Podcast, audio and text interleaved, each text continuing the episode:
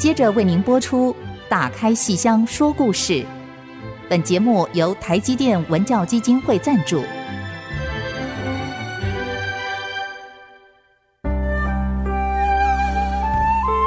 打开戏箱子，看见台上的精彩一刻。戏箱子里还有许多你不知道的喜怒哀乐、悲欢离合。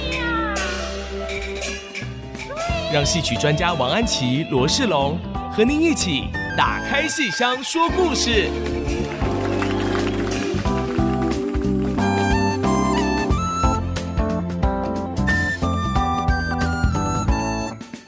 各位听众朋友们，大家好，欢迎大家再次收听 IC 之音竹科广播电台 FM 九七点五。打开戏箱说故事节目，我是罗世龙，我是王安琪。我们的节目在每个星期五晚上八点首播，星期天下午一点重播。节目也会同步在 IC 之音的随选直播、Apple Podcast、Google Podcast、Spotify 各大平台同步上线，欢迎大家收听哦。那如果您是用 Podcast 收听的话，请记得一定要按下订阅，就会每集收到我们的节目，收听非常方便。那么我们在上个礼拜的节目里头，跟听众朋友聊到一出非常精彩的喜剧《春草闯堂》啊。看我春草闯东堂。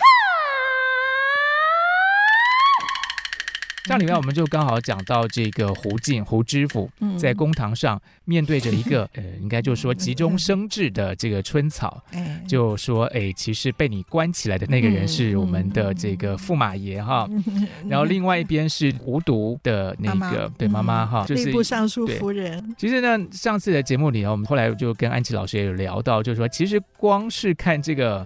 画面 那个既视感，既视感非常的恐怖，这样子。好，且不谈那个剧情，说谁对谁错，什么公理，那个先不去管他。你光是看到说一个男的，然后坐在那个中间，然后两边一个是这个叫老旦，对，这个呃叫就是吏部尚书夫人，非常有威严的这个妈妈等级的这个，对，而且刚刚丧子，对，所以他又悲愤又对对，而且呢，他其实地位又很崇高。另外一边呢，就是一个有点咄咄逼人那个小丫头，年轻女孩这样，所以其实两个女性的这个 在左右两边，其实张力是很强大的。你们男生特别怕这个？没有，我想很多人都很怕。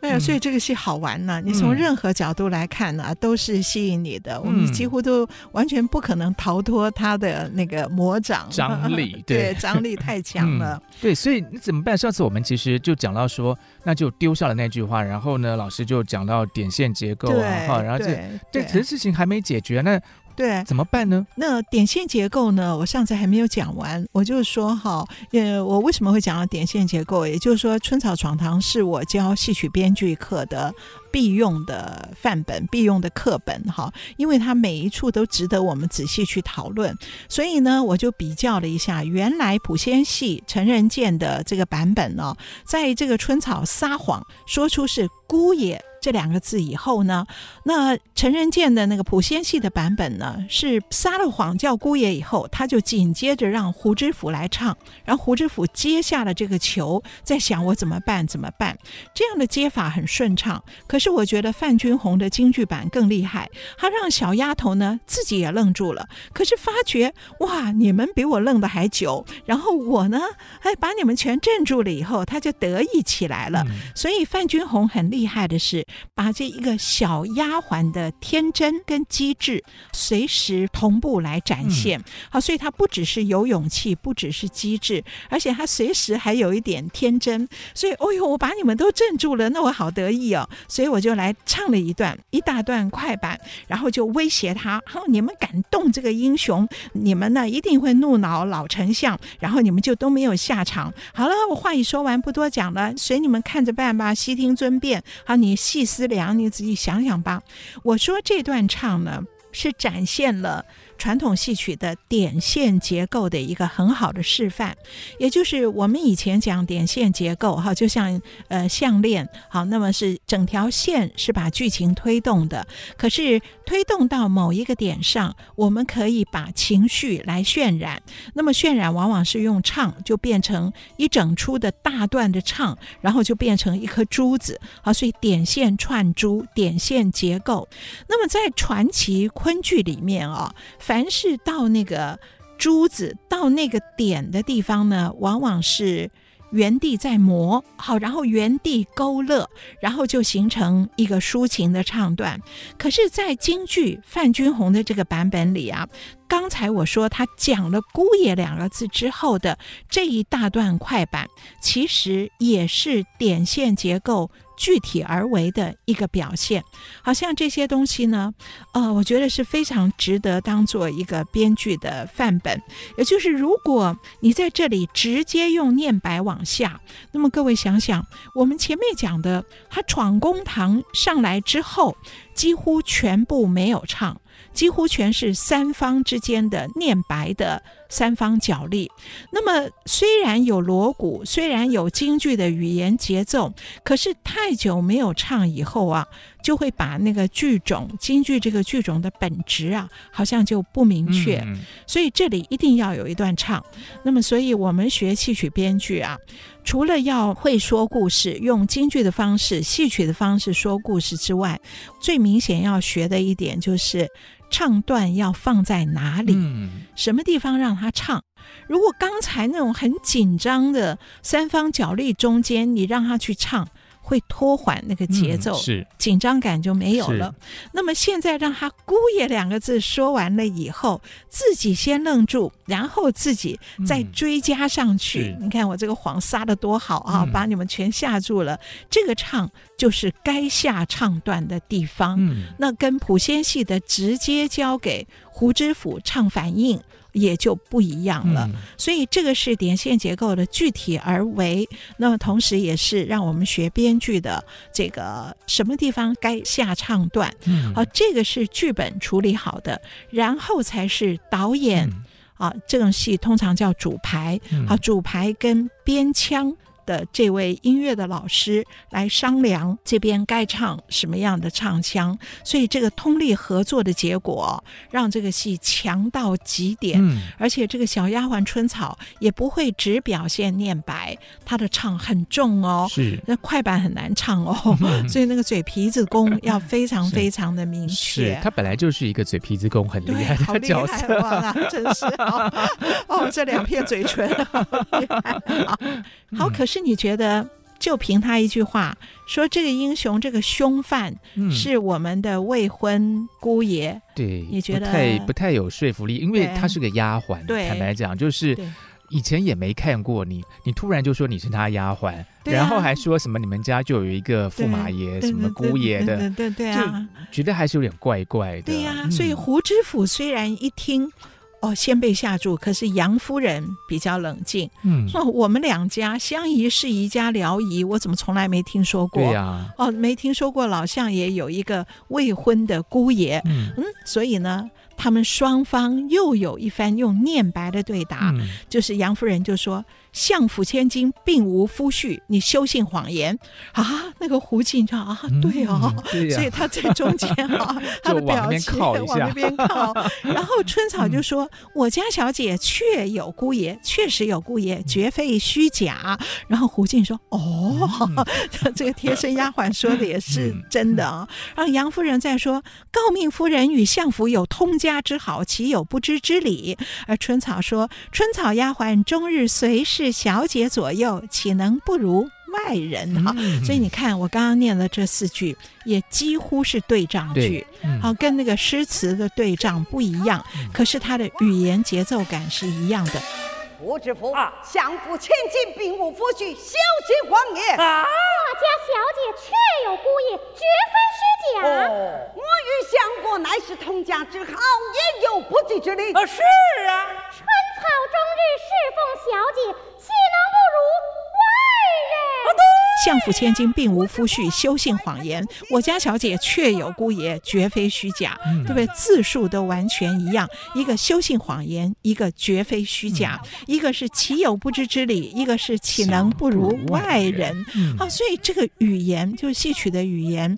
呃，真的是跟现代戏剧或是跟传统话剧的语言，嗯、真的是完全不一样。是哦，所以这个一定要就是要学的话，要从这种地方学。然后接下来又一个对仗。而这些话惹的那个胡静在中间，哇，真的是不知道该怎么办才好。那么弄到这个杨夫人也是气得不得了。最后这杨夫人呢，哇，他就叫丫鬟们呢，给我打这个贱人。所以杨夫人背后站着两个丫鬟，哈、嗯，那么叫他打这个贱人，就三个丫鬟打在一起吗？我打这个贱人。然后你看春草什么反应？春草就。他口气立刻一变，春草在相国小姐的跟前儿，从没尝过挨打的滋味儿。今日承蒙尚书夫人雅爱，我倒要领教领教。哎、来，给你打，给你打、哎、，no no no，给你打，哦、好厉害啊，好厉害，有点以退为进的这种感觉、哦。而且他的口气立刻一变，嗯，对，所以这个角色啊，任何一个花旦演员都想演。是，哎呦，这真是碰到这个戏，我不红也难呐、啊，对不对？对，对就是。大家都会喜欢他，都喜欢他，因为其实作为一个观众，你很清楚知道说谁对谁错。对，其实你就是希望说那个。那个无毒根本就是死有余辜，罪有应得。是，是。然后，那你又会觉得说，这个他妈妈有点不讲理。对对，就是我们观众都会这样想，所以你就会觉得说，好希望看到春草可以讲赢他们。对对。然后呢，他又这么会讲，你就更加喜欢他，因为你把很多东西那种 对于这个可能制度的不满，就会投射在他身上。对呀，何况他们现在还要动手，对，还仗着人多。对。哦，你一个老太太带两个丫头，哦。一起三个人举起手来，是啊，那我承蒙尚书夫人雅爱，你打呀，你打呀，你打呀，你打呀，这个其实也蛮厉害，他怎么会想到这一招呢？所以我这编剧实在是太厉害了，我真的太喜欢这个戏了。是是是，好，那以上其实就是呃春草闯堂的闯堂的结果。嗯，你看这个胡知府最后该怎么办呢？王喜这个笨笨老实人在旁边提醒他一下，哎。要是这个凶犯真的是相府的姑爷，你还怕他干嘛？对，还怕尚书夫人？对，你要现在当机立断说谁到底谁的地位比较高，西瓜哪边比较大？你要靠靠向哪边？对对，赶快要。所以其实王喜在帮他做风险分析，是做风险分析。然后胡知府一听就复述了一遍。嗯、对呀、啊，他要是相府姑爷，我还怕他干嘛？结果他太得意了，这个“他”字走向杨夫人的面前，而且手还指到杨夫人的脸。脸上，然后杨夫人就又瞪了他一眼，嗯、哦，那个胡知府又缩下来，然后杨夫人气啊，气说你到底该怎么办？然后胡知府说：“你你夫人，你先回，你你你回家先休息一下。嗯”啊，那杨夫人气就开始、啊、要喘了，然后胡知府还说了一句：“夫人保重。”我觉得好 玩，暂时把他给剪下去，是他就相信了春草的话，放走。凶犯吗？感觉上也没这么简单吧。好，我们先休息一下，待会儿再来揭晓这个答案。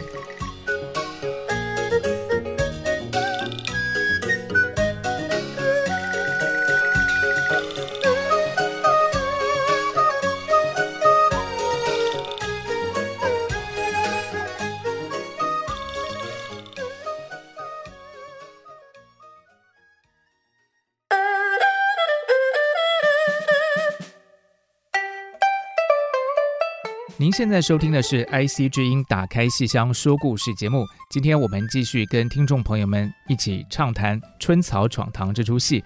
哇，刚才非常紧凑的啊，哦、大家应该都有听出来哦，我跟安琪老师两个人都越聊越，哦、这个整个心都在这个哈。对，我调门都高了，我说这个讲话调门都比以前高。其实听众朋友们，如果您去看这出戏，一定也会跟我们有一样的情绪哈。对，跟人在现场可能都想要跳起来。是，我就记得那个陈伟。智，就之前来我们这边讲那个黄梅调电影，然后好可爱那个陈伟志，他就说他看这个戏的时候，他全身细胞都在跳，对，好像椅子上都坐不住，要跟着剧中人这样 一起来活动，他觉得整个就是像看音乐剧一样，对，跟这个跟观众的互动非常好的一出戏，对，让你很投入，因为他每个角色都是有用途的，都是有个性的，对对对对。那老师那？所以这个胡知府，对，那然后相信了吗？对，老夫人被打发回去休息了嘛？对，那所所以现在怎么办呢？对呀，他难道就相信了吗？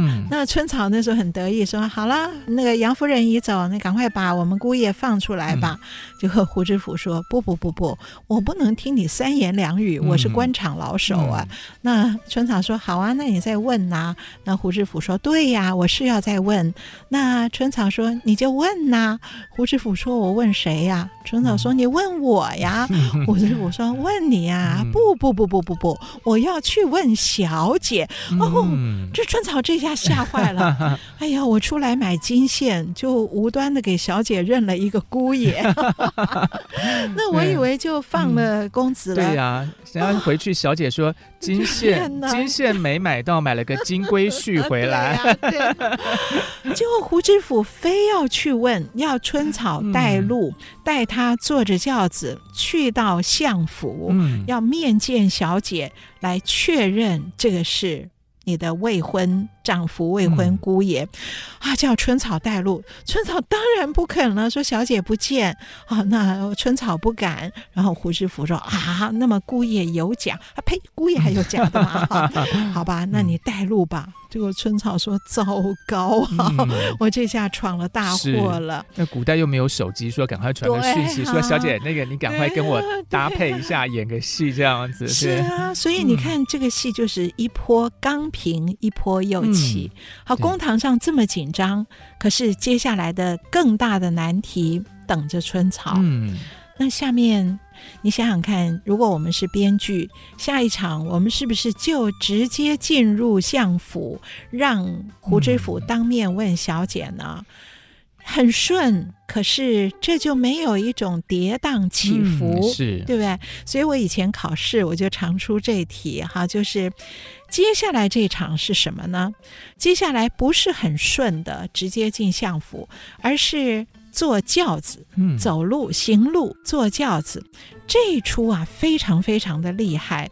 你要说西安府和这个知府大堂离相国府有这么远吗？嗯、也未必是啊。可是这是春草的一个心理上的距离。嗯，因为胡知府急着要去见小姐。如果真的是相府的姑爷，那我胡进不是帮老相爷办了一桩大事，嗯、我就升官有望。嗯、所以胡进的心里是急着去见小姐。嗯、可是急惊风碰上慢郎中，嗯、春草不敢去。所以春草呢就一直拖，说我脚痛啊，走不动啊。你坐轿子啊，那我走不动，我慢慢的，让我在这儿歇歇。你要歇多久啊？好，少则一天，多则半夜 哈，就故意在那边捣蛋。嗯、所以这个急惊风碰上慢郎中，所以这一段路程。坐轿子的路程不是要说西安府有多大，而是要写两个人的情绪的不同。嗯、是，而这个知府大爷出来当然是坐轿，不会走路。可是小丫头当然只能步行，所以这里就形成一个表演上的一个趣味，就是知府要坐轿子，舞台上怎么表现轿子，嗯、那这就很有趣了。我们舞台上常看到骑马，对，骑划船，嗯，那都是借用一个马鞭子，或是一根船桨，或是竹蒿，好，就来配合身段，代表我在骑马，代表我在划船。可是轿子呢，用什么东西呢？有的时候可以拿一个像门帘一样的大帐的帘子，人站在后面。可是这会儿是知府的大轿。知府的大轿子就不是一个帘子，简简单单的，所以要有四个人抬着，出四个轿夫。所以这个戏啊，没有小角色啊，只有大演员呐、啊。这每一个都是重要的好演员。四个轿夫啊，没名没姓，却是要功夫极好的。而知府在哪里呢？站在中间，没有任何的小道具，就是。空的舞台上，四个人中间站着一个知府，完全要靠他们的身段来表现知府是坐在中间被抬着的，嗯、所以知府是要敲一条腿。是就一条腿立在台上，另外一条腿要做出那个敲着腿的样子，哦、那就很累。是，而且不是站定，而是要走。这轿子是要行走，嗯、他就单腿在那边走。而轿夫们呢，他们有那个抬轿子的步伐，所以轿夫们目前是要讲究的是整齐，所以完全靠虚拟的身段，让观众在一段音乐里面。什么话都没有，观众就会拍手，嗯、因为在这段音乐里，我们看到了这些演员的腰腿的功夫，是，然后看到这个胡知府坐在里面很得意，嗯、因为他希望这件事是真的，是，然后很得意等着去见，是，哎呦，他能见相府千金，是，哦，行政院院长的女儿要见不容易啊，对啊，而且其实这个很聪明啊，就是他去见到这些相府千金。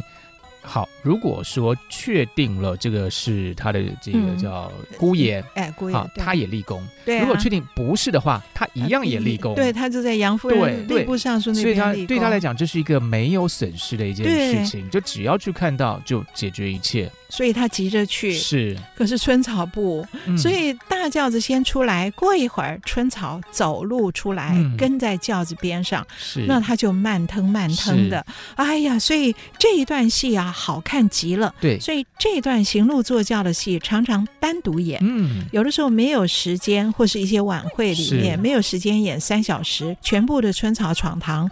单抽一场的话，一定是这个坐轿子，因为那个身段表演太漂亮了。嗯，那么这段那个知府啊。他的扮相，知府是小花脸嘛，所以小花脸啊，然后不是光着下巴的，他有胡子的。嗯、小花脸挂的胡子啊，挂的胡子不是那个正宫的老生的那种三缕染，嗯、对，也不可能是官老爷的五柳染，是啊，也不是老人家的满的白满，他、嗯、是他那个胡子叫吊搭，好、啊，就是吊起来的吊，搭就是搭公车的搭。嗯吊搭这两个字就形容他的胡子，就只有上嘴唇那么一条吊在那儿，下面呢就搭在下面一个三角山羊胡似的，是，所以整个嘴是可以露出来的，然后下面那个晃晃，整个就是很好笑，是，所以他那个样子很好笑。何况他在轿子里，他手里还有一把扇子，嗯，然后他的纱帽翅。他的纱帽是两边两个圆的，也是在那边晃晃晃晃，所以整个舞台充满了动感。嗯、对，而春草是手里有一块手绢儿，嗯，春草是丫头，所以不穿带水袖的，因为她要做家事嘛，她就手里拿一个手绢儿啊，所以这种身份跟身段的设计啊，极好看。嗯、好，那么我刚刚说我常考试啊，这一出坐轿子这出戏啊，其实剧情啊。没什么，嗯，剧情只有一个小关键，好，这个关键呢，我待会儿再说。可是我问我的考题就是，它的剧情只有那么一点点，不像刚才闯公堂有那么饱满完足的。可是你觉得这一出可以省略吗？不，不可以，嗯，他的表演太好看了。嗯，那么它的剧情有什么小关键呢？还是在整个在人物性格里，就是春草不肯走，在里面拖拖拉拉，而且春草会会捣鬼，会捣蛋。嗯、哦，你嫌我走得慢，好，我就在前面慢慢慢慢走，然后忽然快，那你后面要跟着我，所以我忽快忽慢，结果把这个知府弄到从轿子里摔出来，整个五体投地，摔在地上，摔坏了，摔坏了哈。那这个轿夫们就就。就说：“那你是不是歇会儿吧？”结果这个胡知府就想到，轿子空在这儿也是空着，不如你走不动的你小丫头上得轿去，我走路吧。这样子我就可以保证早点到相府去。哇，也聪明啊！聪明。那春草当然说：“我不要，我不要。嗯”人家看到我是个小丫鬟，坐着知府的轿子，嗯、说我是个冒充的。结果知府跟他说：“你把轿帘放下来，嗯、小丫头就成了知府老大人了。”哎，就是这一点情节，嗯、给了春草一个提醒。对呀，那我回到相府。让丫鬟假扮小姐，把前面的闺房前面的香帘一放，那么丫头就成了小姐，就把她蒙过去了。嗯、所以其实这一场戏重点的关键情节就在于教帘。相连，好，然后可以蒙过他，嗯、就这么一点点提示。所以如果不演，剧情也顺。嗯，可是有哇，这就是画龙点画龙点睛，而且是戏曲的精，是戏曲的身段，戏曲演员的功夫完全表现出来了。所以当那个春草上得轿去以后，也不是立马就到。那个相府，而是好像那个地方很很很颠簸，一会儿上坡喽，一会儿下坡喽。伙计们，嘿，上坡喽！想看，那个身段有多好看，所以变成丫头坐在轿子里面，然后上坡的时候，他们全体一起往上看，然后知府在下面要往上爬山，要做往上爬山的身段，而下坡的时候又全部一起往下看，然后知府走矮子步，哇，太厉害了！他们的腰腿还有音乐，哦，这个音乐实在是配乐太好听，太好听了。这就是陈伟志说的，他看的时候 全身。真的非常非常精彩。其实这一场戏的。就后来就是我们清华跟东海在跟国光合作这个课程的时候，主视觉其实就是从这一段对灵感得来的，对，所以可见这一场戏在全剧里头有一个蛮重要的关键的承先启后的一个角色。对，所以同学一看这个戏，也就立刻以这个为焦点。是是，而且刚才老师讲到说这个戏曲的虚拟性，我们每每次看到这一场戏，我就觉得说，对，这个就是他厉害的地方。因为如果我们用一个比较写实的的演法吧，你抬一个轿子，你怎么看得到轿子里头的人在想什么？对，啊、你不知道的。对呀、啊，对，那他就是用这种虚拟象征的手法，你完完全全知道说那个坐在轿子里头的人，他心情的转换，真的他在想什么？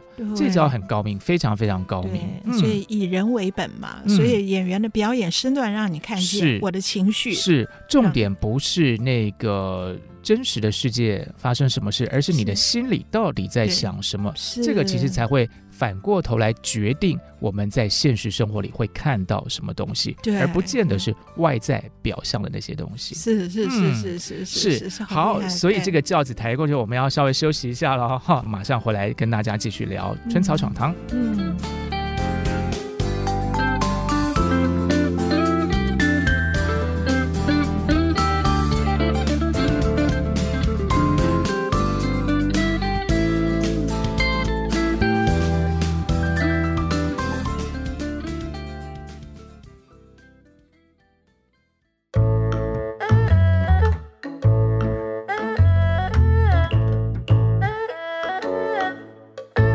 休息之后，再度回到《打开戏箱说故事》节目。哇，刚才这个非常紧凑的要抬轿子啊，这上坡下坡啊，然后走不动的，走得动的。那然后呢，怎么办呢？然后这个就快要到这个相府嘞。相府了。那老师刚才讲了一个很关键的，就是说，因为这个胡知府的一句话。嗯，启发了这个春草说：“原来你只要假的东西，你就 就盖上个帘子，对对，也就可以冒充了啊。”对，所以他就要用这个方法去啊，跟小姐来建议吗？呃，因为他们府上不止他一个丫鬟，嗯、所以春草心里面打的主意就是要让那个另外一个丫头秋花去假扮好姐妹，好姐妹 去假扮小姐，坐在那个香莲后面，嗯、然后呢去把胡知府蒙过。可是这也不是能够瞒着小姐的事，所以他回府去第一件事情是要告诉小姐，说服小姐答应让。我们的秋花假扮你，在胡知府面前承认我有个未婚夫，嗯、所以要说服小姐向胡知府胡大人承认我相国千金有了未婚夫。嗯、这个这件事情多难呐、啊！对呀、啊，这个小姐的家教啊，是是然后。嗯，更何况，更何况薛梅婷也就一面之缘。对呀，这个小姐是相府千金哎，嗯、她要说谎的对象是胡知府哎，嗯，父母官、地方官，而真的更何况那个人并不是薛梅婷，跟她真的也才见过一面。对，如果要在眼前十个凶犯中要她指认，她恐怕还认不出来是哪一个呢？对，虽然就是说有些人他就是就反正见义勇为帮一下忙，嗯、那未必也就是真的是你。对啊，而是这个小姐绝对相国千金，绝对不能做这个事。所以春草怎么说服小姐这一段啊，我也是常常就是在编剧课上要当教材的，嗯、也就是说话的艺术。嗯、那春草怎么讲呢？好。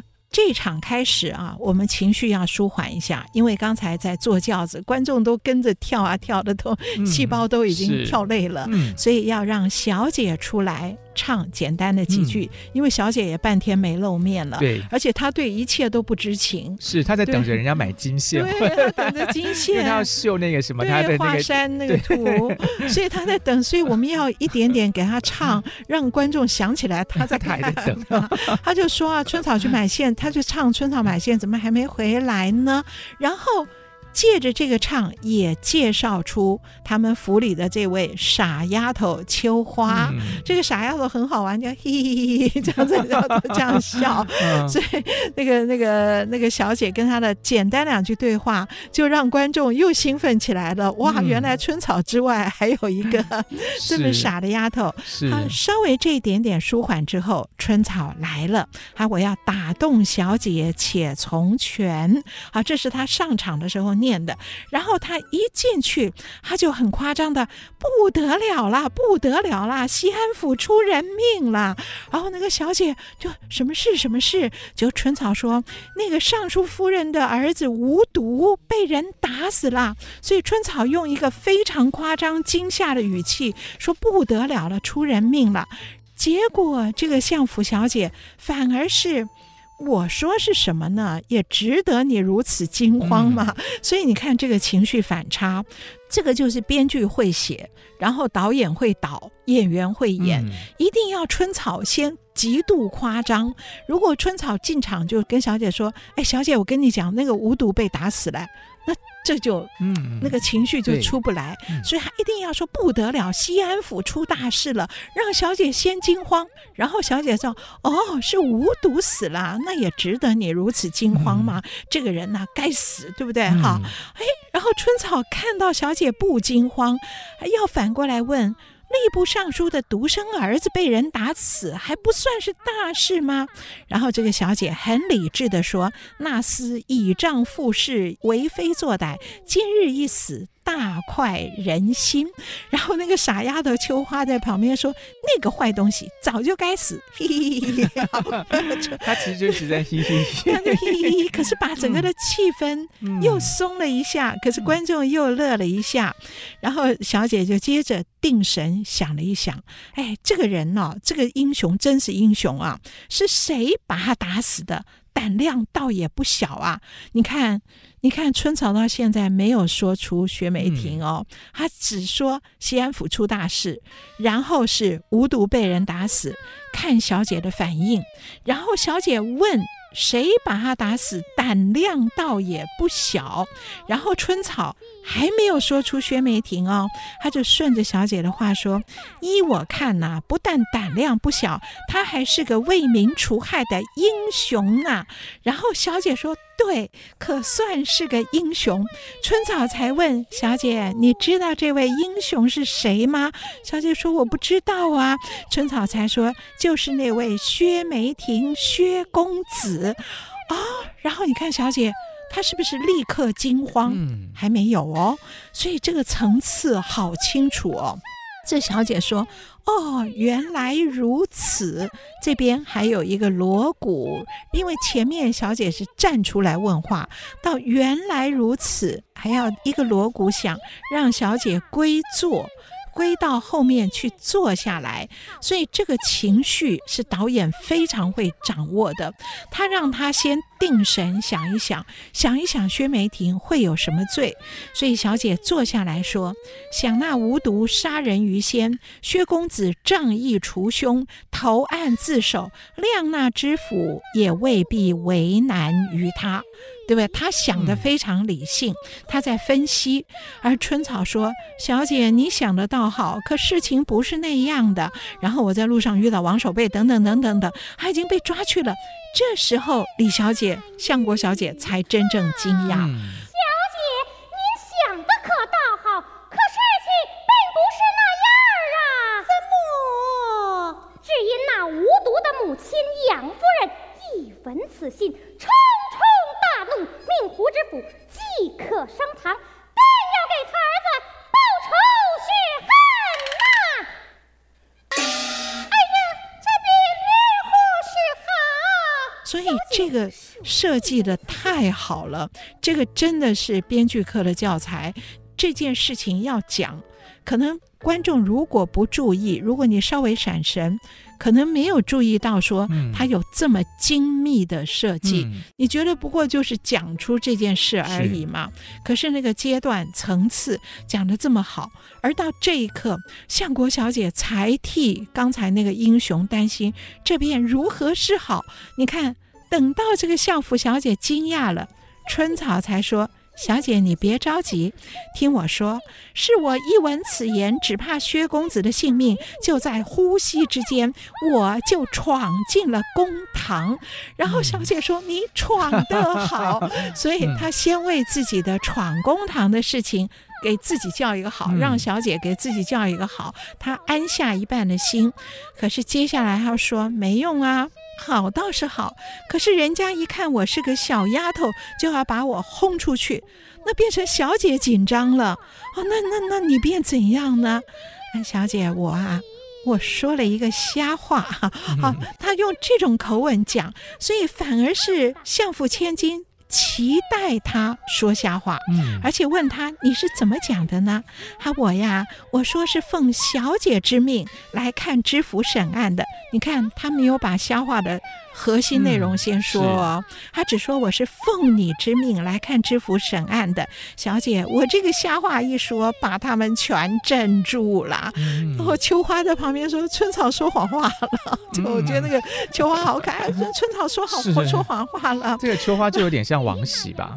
有点，他们两个好像相对称的王守备对。嗯、然后相国小姐就把那个秋花的手压下，嗯、这句谎话说得好、嗯、啊，小姐。姐，我假传圣旨，你不怪我呀。是非得已，我岂能怪你呢？所以他把他的说假话的事情也站稳了。嗯、啊，然后春草再问：“哎呀，你不怪我，可是也没多大用处啊。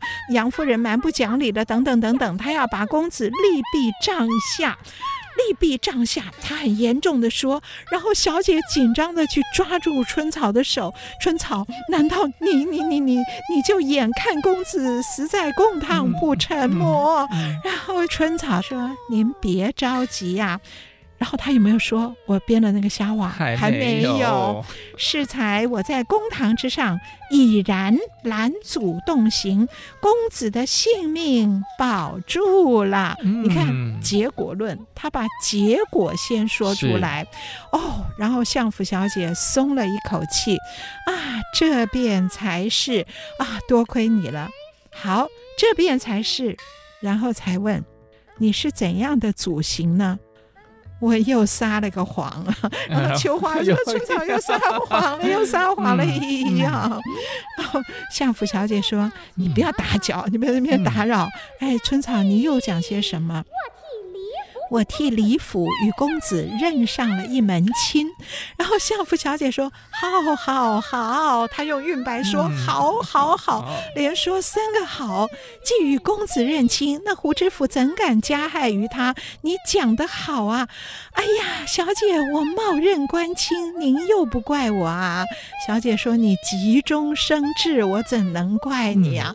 哇、哦，这春草到这里说：“既然您不怪罪，那我就放心了。”那么胡知府已到府门，要当面跟小姐对证。而小姐回答说：“哦，他要对证啊，这也无妨，权且认下，再做道理。嗯 ”所以春草说：“对嘛，先认下再说嘛，是，是先解决最严重的这个迫切的危机。”对对对，所以是啊、哦，好有趣啊、哦！他们就用这样的说话的艺术，然后最后才说出来，你到底认的是什么亲呢、啊？是是。姑爷是哇，很聪明的，先丢了一个圈套进去，让它一步一步的掉进去，然后一步一步的收起来，这就是春草厉害的地方。对，嗯，好，我们先休息一下，待，待会再继续来聊春草床堂。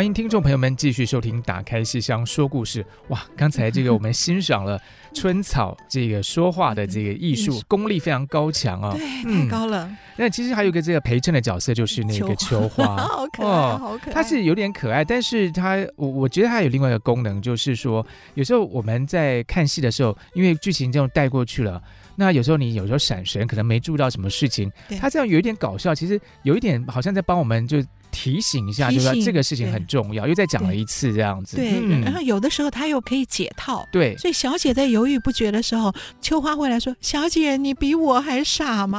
对对对，就很有趣。这个角色设计的太好了。是是是。那然后呢？这个呃，就权且认下喽。权且认下，结果说出来，原来你认的到底是什么呀？原来跟你认了一个姑爷。哎呦，哦，那这小姐立刻变脸。嗯，那个春草说：“对吧？我就知道要变脸。”所以他就赶快跪下。是，那因为小姐的身份绝对不可能这样。好，老相爷家教严，所以小姐开始唱。所以这个地方是要唱。嗯、而春草下面有两段唱，第一段唱很短，他是用正面的劝说，他就简单的唱几句。他说：“姑爷二字没半两，姑爷二字没有半两重。”好。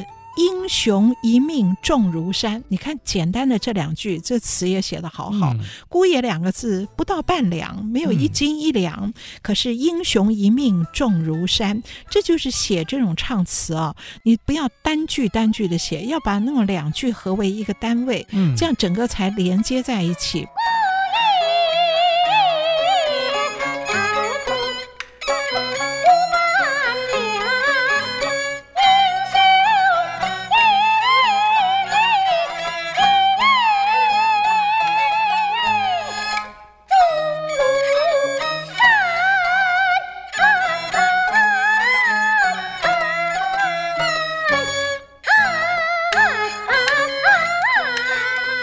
子今天生死悬一线，小姐何妨且从权。我已经帮你想好了，叫秋花扮作你，放下香莲，瞒过那个糊涂官，这样混过一关是一关。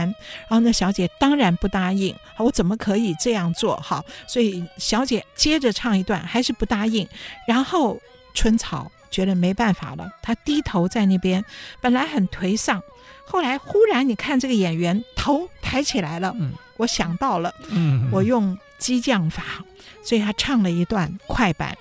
这里又好像我们上一次提到的点线结构，嗯、又一次点线串珠，所以唱段放的位置太重要了。这里这段快板哦。好话说了千千万，难敌他一部女儿篇。什么叫女儿篇？就是女诫女训，就是古代女子的规训。好，我好话讲了千千万，也敌不过他心目中一个女子的规范，难敌一部女儿篇。好，那我用什么办法呢？好，所以前两句是他内心的独唱，接下来是对话，对着小姐唱。尊小姐休埋怨，趁势收兵也不难。既到春草太大胆，由我春草去周旋。待春草到堂前，扳倒了葫芦摔倒坛。薛公子李小姐若论瓜葛无半点，都是我小春草疯疯癫癫癫癫疯疯胡言乱语谎话连篇。哦，你看这个好难唱哦！我刚刚念，我嘴巴就打结了。不要说唱，那么故意要这样写。本来我们一般写唱词都说要避免重复，可是这里。他故意用春草，春草，春草。好，既到春草太大胆，由我春草去周旋。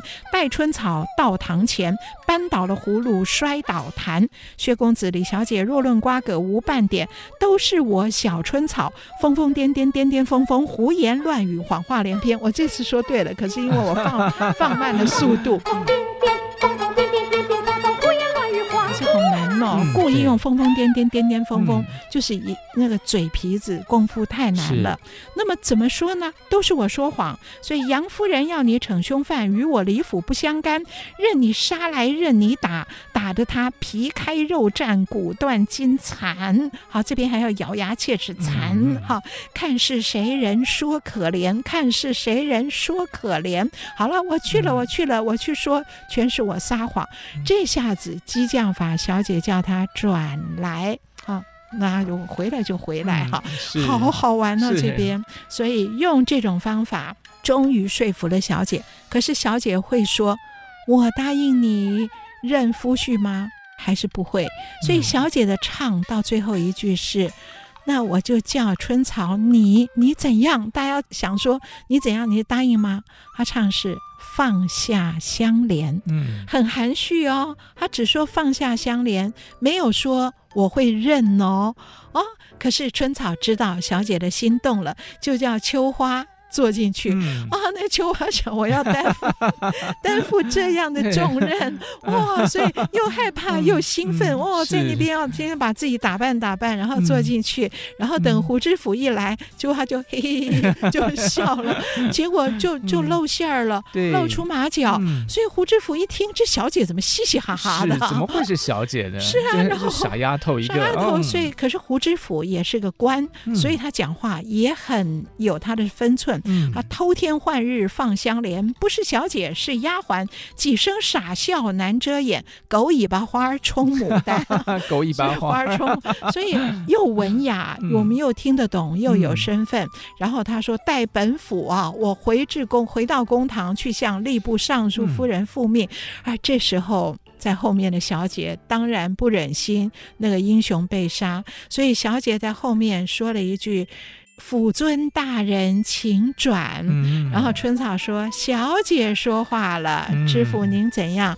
那知府说：“莫非又是个假的？真假你都听不出来吗？”嗯、就胡知府就小丑学旦就说话：“府尊大人，请转。”这回是真的了。嗯、然后他就非常正经的来见小姐，而小姐还是不愿意点头说：“我。”有了一个未婚夫婿，他还是不好意思。结果春草就说了：“胡大人，你好没分寸呢、这个小姐公堂认婿，我已经说了，今天到这里只需点头示意，只要小姐点头就可以了。那么就回头问小姐对不对？然后小姐就说：‘春草之言。’”点头，啊，春草之言甚是，所以你看他点的头是春草的话，嗯、对我点头，他说的有道理，有道理，还是我有夫婿，我点头，嗯、所以这春草聪明，然后这剧本厉害，嗯、把这个小姐的位置放在这个地方，嗯、而胡知府开心极了，是的，是，其实他们每个人就是需要去解套。对对，对胡知府其实也需要解套，因为他不能放着不管。对，可是他怎么管？对对，那春草就是要去想办法把这个薛梅婷给救出来嘛，对啊、他也要解套。对，对啊、那小姐就是碍于自己身份，然后这个就，所以这个戏就好就好在这个地方。环环相扣。然后你怎么去把它去解决这个问题哦？哇，是啊，太精彩了。对，可是这个戏精彩到我们今天还是没有办法跟听众朋友们聊完，怎么办呢？我们就只好下个礼拜再继续跟大家来聊这个精彩大结局，因为后面其实还有一个翻转呢。哦，还有一个翻转，对，他 那个翻转，真的。对，我小时候其实应该就是看到那个翻转，然后我就是。国文程度突然提升好多倍，后来就到中文系教书了。没有让我让我充分感受到中国文字的奥妙。